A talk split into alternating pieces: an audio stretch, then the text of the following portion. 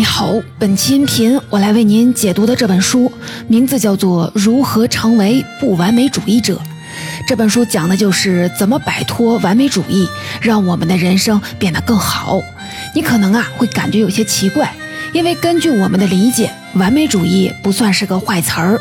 就算是在生活当中，总有些人跟朋友抱怨说：“我有些完美主义，或者我是个完美主义者。”不知道你有没有察觉到？说这些话的时候，虽然当事人是在承认自己的缺点，但却总暗暗的带有一丝骄傲。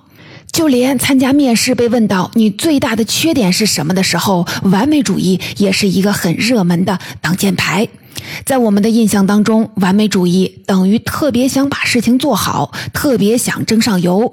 恰恰是完美主义给了我们改变人生的动力。但是这本书告诉我们，事实上，完美主义是一个不折不扣的骗子。他穿着完美的外衣，却诱导着你变成了一个悲观、迟钝、缺乏行动力的人。我们很多人身上的小毛病，比如说爱拖延、选择困难、怕社交、强迫症、怕挑战、情绪消沉等等，他们的背后其实都是完美主义在作祟。这本书就是一本写给我们每个人的完美主义行为纠正指南。它告诉我们，只有成为不完美主义者，不再坚持完美主义的思维和习惯生活，我们才能提高行动力，加强自我认同感，达到一个健康的生活和情绪状态。这本书的作者是斯蒂芬·盖斯，他曾是一个不起眼的自由作家。为了改变自己，他从2012年开始探索提高行动力的秘诀。2016年，他靠成名作《微习惯》成为世界知名的畅销书作家。他的书被翻译成了十七种语言，销售三十万册。这本《如何成为不完美主义者》中，他给我们提供了一些行之有效的方法，帮助我们攻克完美主义。接下来呢，我会分成两个部分来为您解读这本书。第一部分，我们一起来聊聊为什么完美主义禁锢了我们的人生呢？第二部分，我们一起来看看我们该如何成为一个自由的不完美主义者。首先，我们先来看第一个问题：为什么完美主义禁锢了我们的人生？要想说清楚这个问题，咱们需要先聊聊完美主义是一种怎样的心理。说句实话，在这本书当中，作者也没有办法给完美主义下一个准确的定义，因为心理学家们对于完美主义的定义众说纷纭。但是，心理学家们可以确定的是，完美主义并不完全是一种积极的心态，它也包含很多负面的心理。比如说，二零零四年，美国阿巴拉契亚州立大学的研究人员推出了一个完美主义量表，其中包含了八个维度。这其中有积极的，比如说整洁有序、追求卓越、计划周密；但是啊，也有消极的，比如说对他人要求过高、过失担忧和行动顾虑。你就会发现，完美主义和单纯的追求卓越之间是有区别的。完美主义要更复杂，它所包含的这些消极因素，在很多时候就会给我们造成阻碍，甚至在某些时候，完美主义会让我们打着追求卓越的旗帜，掩盖着一颗害怕失败的心。这么说啊，有些抽象。我们来看这样一个例子：有两个工匠一起参加了一个雕刻比赛，他们都想要雕刻出一流的作品。然而啊，在比赛的过程当中，他们都出现了重大的错误，导致比赛失败了。这时候，工匠 A 非常的气馁，不断的回忆自己失误的那一刻多么的丢人，甚至一度觉得自己是个废物，什么也干不好。为了不再出洋相，他决定以后不参加没把握的比赛了。而工匠 B 呢，他失败了，当然也觉得遗憾，但他热爱雕刻，也知道失败乃兵家常事，于是他在家里多加练习。很快又勇气十足地投入到了下一场比赛当中去，不断地挑战自己的雕刻工艺的上限。我们不难发现，虽然他们看似都是在追求卓越，但他们对失败的态度展示出了不相同的情感内核。工匠 A 拒绝接受不完美，他否定失败的价值，是个典型的完美主义者。他因为恐惧失败而自我设限，不再勇敢地挑战自己。与之相比呢，工匠 B 才是那个真正追求卓越的人。他承认失败的意义，坦然接受不完美的结果，练造了追求极致的工匠精神。这个例子啊，启发我们，完美主义与追求卓越并不相同。如果完美主义是一座冰山，海面上露出的那个小尖尖是他们对完美的渴望，而海面下占据了冰山百分之九十的主体，则是他们对失败的恐惧。换句话说，完美主义未必能让你变得更加想赢，它也有可能让你变得更加怕输。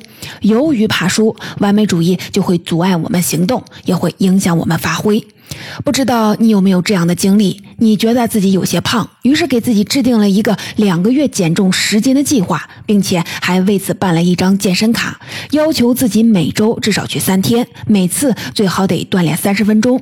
然而啊，总是有突如其来的事情打破你的计划。比如说天气不好、朋友聚餐、工作太累等等等等。如果这时候你的朋友建议你可以每天早上利用碎片化的时间出去走走，你就会非常的排斥，因为你觉得呀时间太早了，小区环境也不好，达不到你预期的效果，所以你干脆放弃了，终日郁郁寡欢，从心理上开始嫌弃自己，觉得自己又胖又丑。这其实就是我的亲身经历。读完这本书，我才发现这其实是完美主义惹的祸。因为啊，我总是期待着在一个完美的时间、完美的地点有个完美的体验。正是这种所谓等待完美时机和条件齐备再行动的心理状态，成为我不行动的借口，同时还瓦解了我的自信。试想一下，如果我们做什么事儿都追求完美的条件，看书得在悠闲午后的咖啡厅，学习得在一尘不染的房间，约会必须在阳光浪漫的地方，那在大多数不完美的时间，我们都无法行动起来，我们的生活将失去很多的可能性。除此之外，有研究也证明了完美主义会影响发挥。一个项目组对五十一名大学本科女生做了完美主义程度的测试，测试结束后，又让他们对一段话进行缩写，要求他们在保留原文全部意义的前提下尽量的简洁。结果就发现，完美主义程度高的那组研究对象在缩写测试当中的表现远远不如完美主义程度低的那一组。这是为什么呢？专家解释称，完美主义往往会把人的意识强度调整到极限，这会干扰潜意识的思维活动。也就是说，你越是集中注意力，想要把任务做到完美，你这种刻意提醒自己完美的意识就挤占了你的思考空间，影响了你的发挥。你看啊，完美主义实际上并不如它表面看起来的那么美好，因为我们所处的世界的本质就是不完美的。可是完美主义让我们无法接受任何不完美的事物，在某些关键的事情上，完美主义有可能成为推动一些人前进的动力。但是啊，如果时时刻刻都不能容忍不完美，那给我们带来的更多的则是伤害。既然完美主义有这样的危害性，那为什么还会这么流行呢？作者在书中提出了一个猜想：在我们从小到大的经历当中，身边的人和我们自己都太关注结果，而忽略了过程。这句话怎么理解呢？你想想看，从婴儿的时候，爸爸妈妈就开始关注结果：宝宝学会走路了，真棒；宝宝能说话了，真棒。在学校呢，分数是衡量你学业的唯一标准。到社会上，你的老板又会拿业绩标准来衡量你的价值。久而久之，我们难免会产生一种感觉，那就是结果至关重要，实现的过程只是手段，过程越短越好，不然啊，就是对自己的阻碍。为了得到完美的结果，你就开始制定完美的计划，把自己捆在了大大小小的目标里。当目标达成时，你收获了很短暂的愉悦感，然后又开始发现自己新的不足，再投入到下一个计划当中去了。当目标难以达成时，你就会害怕别人看到你的失败，于是你就开始给自己设限，不让自己做一些有挑战性、会暴露自己缺点的事情。比如说，你不敢在众人面前即兴的演讲，哪怕你喜欢发表看法；你不敢参加知识竞赛，哪怕你的储备足够；你不敢跟喜欢的女生表白，哪怕你真的很喜欢她。因为比起受到赞美，你更希望能避免失误带来的尴尬结果。说到这儿啊，你有没有发现，完美主义已经变成了一种惯性思维，融入你的习惯当中去了？它将你局限于一个标准化的条条框框里，把你无限的人生可能变得非常的有限。那么，我们该如何的突破有限，大胆行动，拥抱无限的人生可能呢？作者为我们提供了一个新的思路，成为一个不完美主义者。接下来，我们就一起来看看如何成为不完美主义者。前面我们提到了，完美主义的本质不是想赢，而是怕输。它会让人因恐惧失败而自我设限，把自己保护在一个安全区中，很难突破自己。与之相对呢，成为不完美主义者，关键是让自己坦然接纳不完美，肯定失败的价值。你要注意，接纳失败不等于安于失败。相反啊，不完美主义者才是真正的追求卓越的人。他们只关注眼前的机会和进步，从不会关注条件是不是完美，结果会不会称心如意。正是这种关注一点一滴的进步，而不在乎成败的精神，让他们反而能不畏苦难，迎难而上，不断的突破自己的上限。NBA 球星麦迪对不完美主义有一个非常完美的诠释。喜欢篮球的人都应该听说过他的经典的麦迪时刻——三十五秒十三分的神奇战绩。二零零四年，在美国休斯顿的赛场上，火箭队和马刺队进行了一场非常精彩的比赛。在距离比赛结束还剩一分零二秒的时候，火箭队落后了整整十分。此时的火箭队球员士气大减，球迷们也心灰意冷的提前离场了。与之相比，马刺队春风得意，他们采取保守战术，争取把时间拖到最后来赢得比赛。当所有的人都认为局势已定的时候，麦迪崛起了。他在最后的三十五秒成就了三个三分球，外加一个三加一，逆转全局，带领火箭队逆袭胜利，成就了载入史册的麦迪时刻。其实，在这场比赛当中，马刺队和麦迪的队友都表现出了一定程度的完美主义。马刺队在最后几分钟因惧怕失败，一心求稳，自我设限，不再追求更大的突破。而要命的就是，麦迪的队友也因为持续的丢分感到了挫败，同样也自我设限，不再梦想成功了。然而啊，面对不利的战局，麦迪没有陷入完美主义、自我设限的状态。设想一下，如果麦迪在赛场上想的是“天哪，距离比赛结束还有三十五秒，要想赢就意味着我得在三十五秒进四个三分球”，那他一定会像其他人一样被这个巨大的目标给吓到，根本无力逆转局势。而他的选择是坦然地接受不完美的局势，迎难而上，只关注每一个投球的机会。在接受采访时，麦迪回忆道：“我当时怎么想的呢？我想的就是别放弃，我只需要把球投出去。当他们开球的时候，争取把球断下来。如果断不下，再用犯规战术让他们上。我完全没去想结果，只关注我当下该怎么做。我甚至不知道我进了几个球。正是这种不完美主义的思维方式，铸就了麦。”迪时刻，如果说完美主义是一种将我们的人生禁锢在有限空间当中的思维定式，那么不完美主义就是一种突破有限，将我们的人生放置在无限空间当中的理想模型。那我们该如何的成为不完美主义者呢？完美主义作为一种思维定式，已经融入我们的习惯了。成为不完美主义者，就意味着你要通过一定的策略来改变原有的肌肉记忆。那我们呢？该采用什么样的策略呢？作者在这里为我们提供了一个简单的方法——迷你任务法。迷你任务，简单来说就是强迫自己每天实施一些小到不可思议的积极行动。比如说，每天一个俯卧撑，每天看一页书。这些行动小到不会失败，小到不会因为特殊的情况就会被你轻易的放弃。它们有双重作用，激励你继续的做下去，并成为习惯。这本书的作者盖斯还写过另一本书，叫做《微习惯》，也是关于怎样用迷你任务提高行动力的。从作者二零一二年在博客上分享了这个方法以来，已经帮助成百上千人走出完美主义的阴影，持续的提高人们的行动力了。我自己也是迷你任务的受益者。前面我和你分享了我瘦身失败的经历，但是后来我找到了适合自己的方法。自从我把健身目标改成了每天一个波比跳后，我的健身频率越来越高，可以选择的时间和场合也越来越多了。比如说在家里、在学校、在公司等等。因为目标小到不能再小了，它一开始就不会给我带来心理负担，也几乎不会消耗我的意志力。每当我做完一个后，心想既然都已经准备好姿势了。那不如就顺势多做几个吧。于是我的健身目标就超额达成了。随着时间的推移，运动不再是一件特殊的事情，它不再需要完美的时间地点，它成了我日常生活的一部分，可以随时随地的完成。可以说，迷你任务成功的解决了我无法行动的难题。为什么迷你任务可以帮助我们摆脱完美主义呢？这是因为它很科学，符合我们大脑的习惯运作模式。我们的大脑里有一个执行习惯的部分，叫基底神经节，还有一个决定习惯的部分，叫做前额皮层。基底神经节是大脑里面非常顽固的一个部分，它每天重复着一些我们已经养成的习惯，并且长期维持这种状态，直到它接收到新的指令。我们行为当中有百分之四十五的习惯都是它自动完成，无需思考的。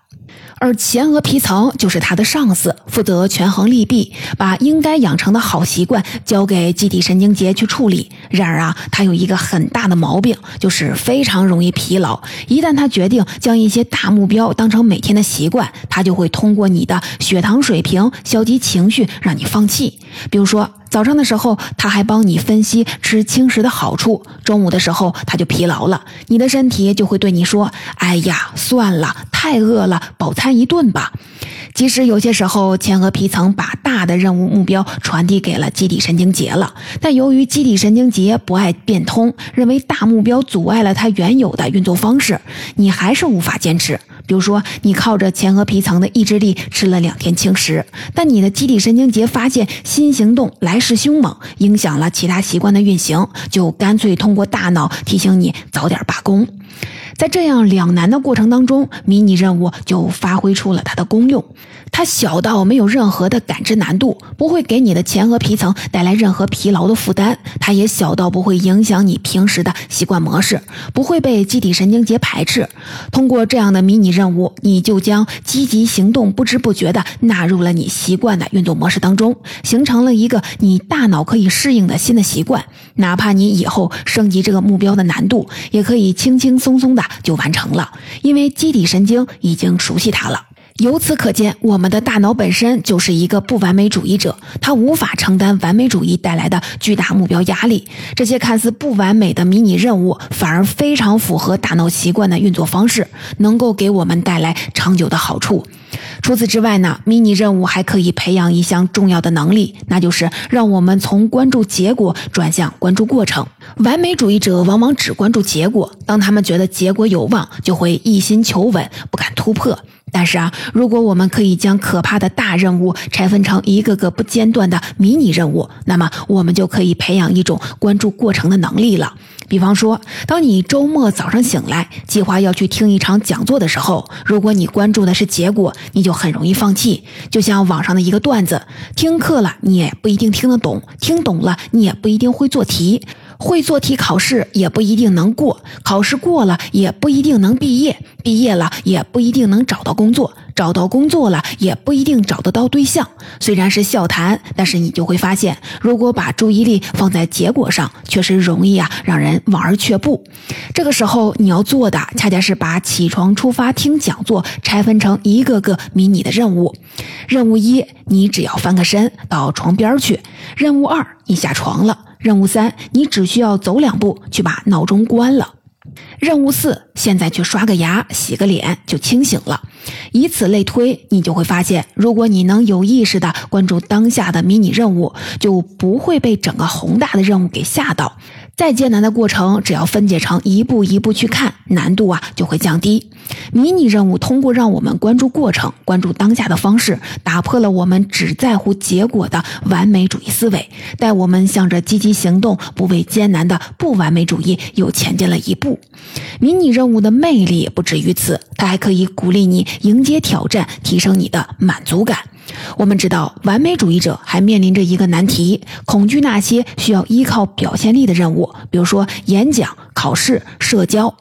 面对这些任务时，我们通常会想把每个细节都发挥到极致，不给自己留遗憾，生怕自己哪个环节表现不好就闹笑话了。但这种完美主义思维会让我们过于担心犯错，而产生负面情绪和对行动的恐惧。其实啊，我们只要通过有意识的将表现力任务转化成迷你数字任务，就能够克服我们对失败的恐惧。迷你数字任务，按作者的意思就是说，就是只由零和一组成的任务。零就是没做，一就是做了，做了就是成功完美，不用考虑过程当中表现如何。比如说，开关灯就是一个典型的迷你数字任务。想象一下，此刻你的任务就是按下开关，打开房间的灯。你只要按一下，任务就完成了。即使你过程当中摔了一跤，但只要你打开了，你就出色的完成任务了。在这个迷你任务当中，打开灯就是一，不打开灯就是零，不用在乎过程当中你做的好不好。同样的，如果你能把把表现力任务看作是迷你数字任务，把完美定义为做完而不是做好，那么你的内心将不再被恐惧填满，你可以大胆出色的迎接一次次的挑战。比如说，你马上要在一个五千人的报告厅做一个一小时的演讲，如果你是一个完美主义者，你很可能会追求所有的细节的完美，有一个完美的表现，给大众留下一个好的印象。但是啊，如果你把所谓的演讲成功定义为走上讲台并传达了信息呢？你只要走上讲台说该说的话，你就成功了。这样一来，你唯一失败的方式就是一句话也不说。即使你讲的过程当中出现了很多的失误，你得到的分数也是一而不是零。通常情况下，人们总是鼓励完美主义者说，要想改变就要接受不完美。但现实可行的办法就是重新定义所谓的完美，采用迷你。数字任务这个办法，你就可以自然而然的做到了这一点。能在五千人面前做演讲，这本身啊就是一种成功。能勇敢的去做，不在乎结果，这已经是非常了不起的成就了。人们总会把犯错看作是倒退，但对于不完美主义者来说，在向一前进的道路上，我们犯的所有的错误都是可以接受的。只有把目标简单化，才容易获得成功，走进成功的良性循环。总结到这里，这本《如何成为不完美主义者》其中的精华内容，我就为您解读完了。最后呢，我还想分享一点我个人的感受。在读这本书之前，我并没有意识到完美主义在无形之中给我们带来的伤害。我们任凭它在思维深处操纵着我们，批判着我们，拖累着我们。它将我们放置在一个被恐惧笼罩的笼子里。他将我们放置在一个被恐惧笼罩的笼子里，让我们裹足不前、自怨自艾。但是这本书告诉我们，不完美才是这个世界的本质，也是我们大脑的运作方式。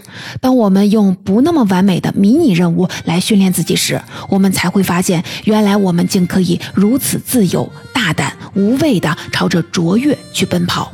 恰如一句名言所说：“最好是最好的敌人。”如果一门心思的追求完美，只会让人身心俱疲。但是，当我们放下心中完美主义的包袱，我们反而会越来越接近完美。